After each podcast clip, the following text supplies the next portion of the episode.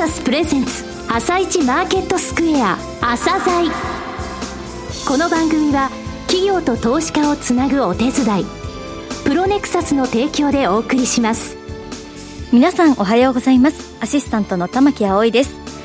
それではスプリングキャピタル代表チーフアナリストの井上哲夫さんと番組を進めてまいります。井上さんよろしくお願いいたします。よろしくお願いします。それでは今日も楽しみな企業をゲストにお招きしております今日ご紹介する企業は証券コード3992ニーズウェルです。はい、えー、ニーズウェルさんですね。はい、SI やいわゆるシステムインテグレーターさんとしてですね、えー、えー、金融機関業務系システム開発を行っているので有名なんですが、はい、業績にブレがないんですよ、えー、そしてここからはソリューションビジネスの拡大、えー、特に AI の部分ですね、はい、これが肝ですので、えー、えー、じっくりお聞きください。はいそれでは、朝鮮今日の一社です。朝鮮今日の一社。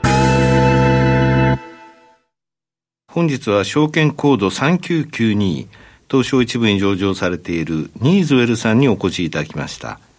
お話しいただきますのは代表取締役社長の船津幸三さんです。本日はよろしくお願いします。よろしくお願いいたします。上場されたのは2017年の9月ですから、2年半以上が経ちましたね。えー、金融系システム開発、えー、こちらを中心として4つのサービスを展開されている、まあ、独立系というふうに、えー、申し上げてよろしいですよね。はい、えー、システムインテグレーターさんですが、えー、まずは簡単にですね、遠隔と事業内容についてお話しください。はい。当社ニーズウェルの創業は1986年で、はい、現在34期を迎えている状況でございます。はい設立当初は経営コンサルティング業として、企業向けに経営計画の策定やシステム概要の設計などを行っておりましたが、はい、1992年に現在のシステム部を創設して業務系システム開発を開始いたしました、はい、その後システム技術者の採用を積極的に行い、うん、その後現在の事業体系が築かれてまいりました。はい。上場が2017年9月。まずはジャスダックでしたっけ？そうですね。そねその9か月後に東証2部。はい。そして2019年6月に東証1部ということで、はい、まあ1年ごとに、えー、市場昇格を果たしたといった状況であります。うん、うんさて、あの、私、冒頭4つのサービスというふうに申し上げましたが、事業内容のところでこの4つちょっとご紹介いただけますか？はい、当社は独立系システムインテグレーターとして、はい、えー、展開しておりました。一つが業務系システム開発。うんうん、それともう一つが基盤構築。はい、そして組み込み系開発。はいえー、それと最近始めましたソリューション製品、うん、商品のといったところの4つのサービスラインであります。この中で売上として大きいのはどれなんですか？えっ、と、やはり一番大きいのはですね、うん、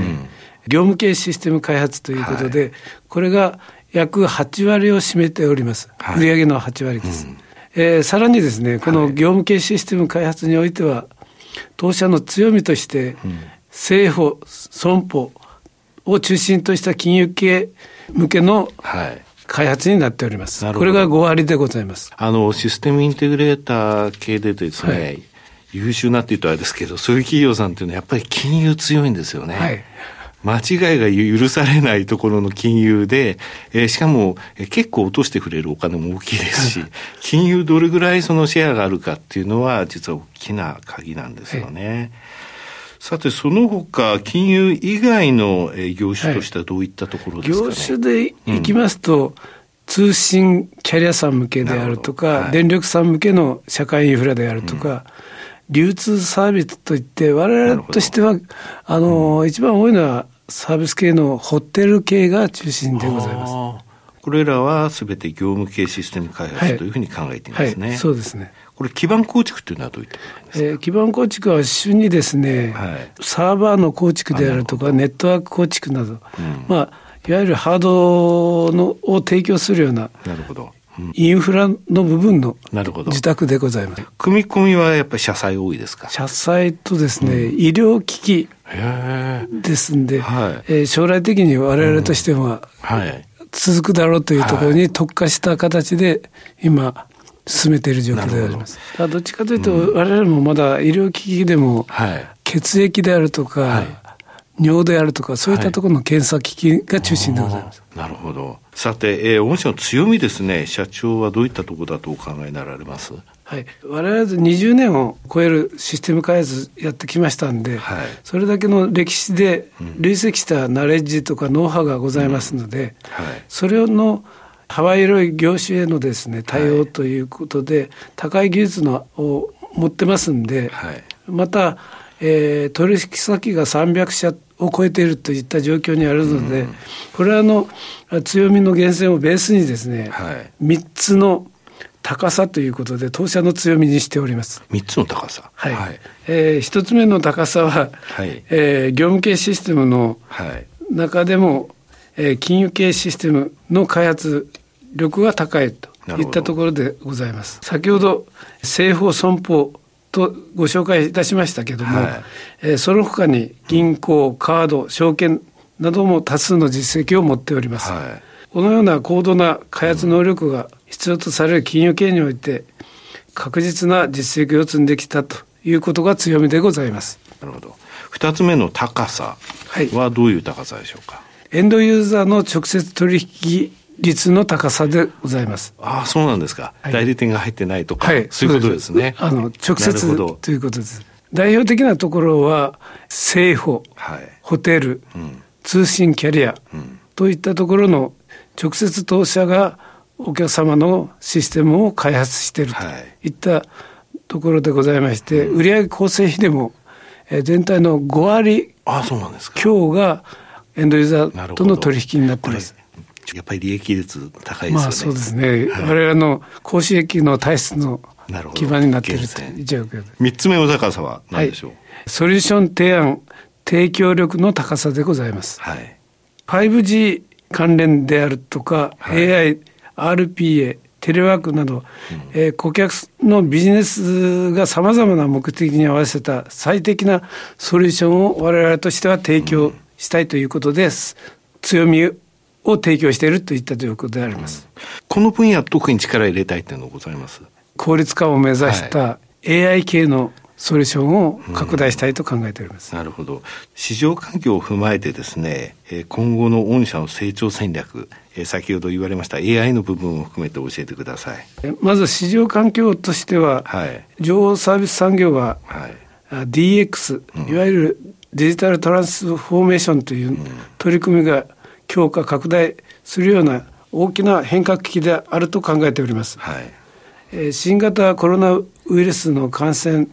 の症の収束までは、はい、投資の抑制による落ち込みが懸念されると思っておりますけども、はい、中長期的には IoT、自動運転、AI、クラウド、5G の潮流は変わらないと、なるほど。いうことです。この流れは変わらないということですね。はい、また、テレワークの広がりによるセキュリティ対策や、人手を返さないというような効率化面の RPA の需要が一層増加すると予想しております。はい、このような市場環境のもと、当社としては、はい、えー、成長戦略として6つの、えー、重点施策を考えております。つ。1つ目が企業価値の向上でございます。はい、で2つ目が、えー、事業基盤の確立ということで、うん、えー、4つのサービスをさらに安定して将来的にまで確立させていきたいということでございます。はい、3つ目がソリューションビジネスの拡大、これに基づいてエンドユーザーの比率を高めたりまた収益性を高めようという狙いでございます。はい、4つ目がエンドユーザーの取引の拡大でございます。高収益ですね。高収益ですね。はい。はい、5つ目が AI ビジネスの立ち上げでございます。これは市場環境に沿って、これから事業が拡大できると確信しております。はい、そして最後にですけども、ニアショアの開発の立ち上げでございます。ニアショア、これは具体的には場所どこで場所は長崎でございます。プレスリリース出てましたね。はい、そうです。はい、業界の人手不足を解消する上で、また優秀な人材を確保するために地方技術者を確保しようという狙いでございます。はい。えー、それから中継出されてますよね。はい、中継のこの、まあ、えー、スローガンとかですね、係数目標とかありましたら教えてください。はい、えー、時価総額250億円、うん、または流通時価総額100億円、はい。えー、売上を100億円、中期目標として掲げております。はい、また、成長スローガンとして、えー、売上高成長率が20%、うん。えー、経常利益率が10%を目指すということで、2010というスローガンでを掲げております。20と10で2010はい、そうです。はい。で、また、売上総利益率25%、はい、販管比率10%という経営体質を目指すということで、2510というスローガンも掲げております。はい、この中継の基本方針はどういったものですか？派遣型ビジネスからの脱却して、そして真のシステムインテグレー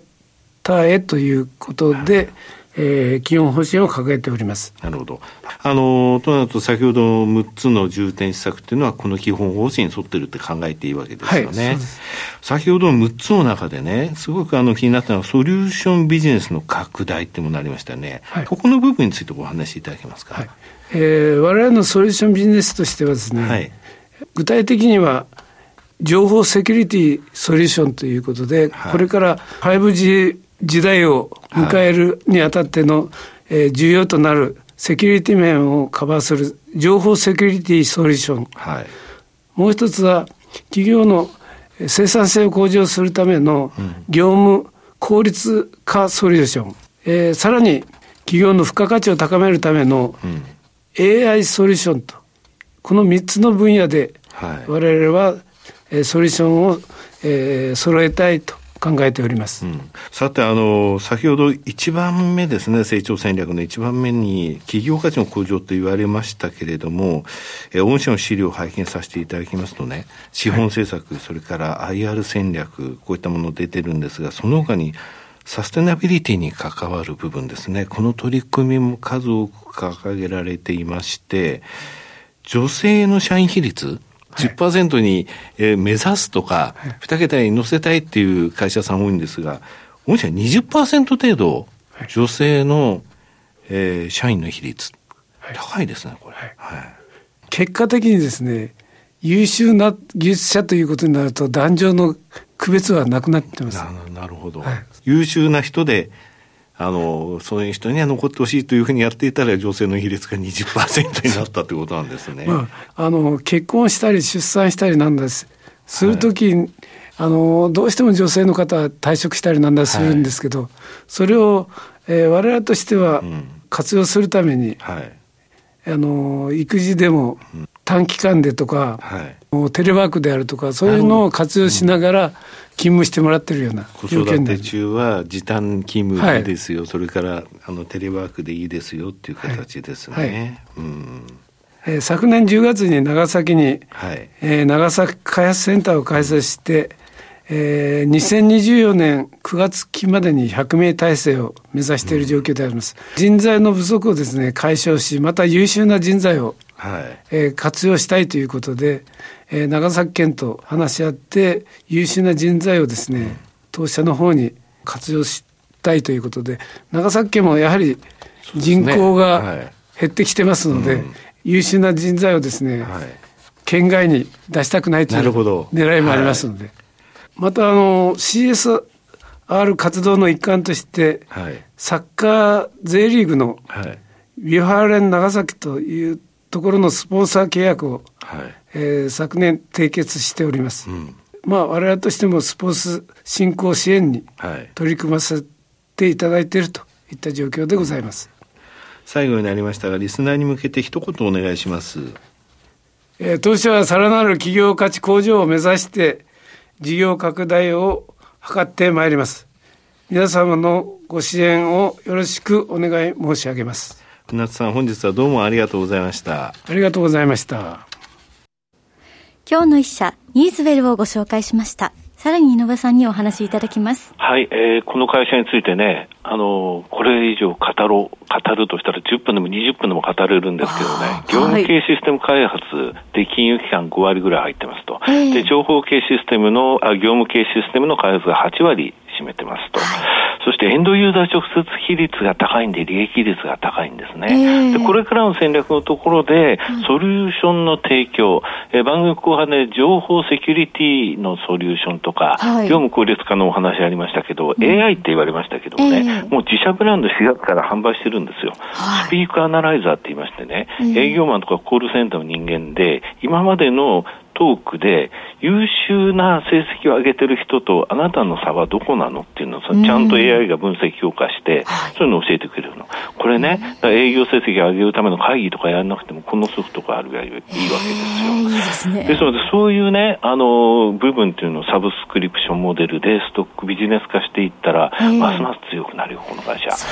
この会社ね、去年の5月に、はい、えー、うちのユニバース入りして、なんと248位、3400発射中ね、はい、でこの5月出来たてほやほやの順位で207位。3366社中、はい、全社ベースで上位6%の会社なんですよ。すですよね、あの上場してからもうあっという間にあの市場昇格しましたけど、やっぱり理由はあるんですよ。えー、あの注目ですよ、ニーズウェル。はい。はい。ご紹介したのはニーズウェルでした。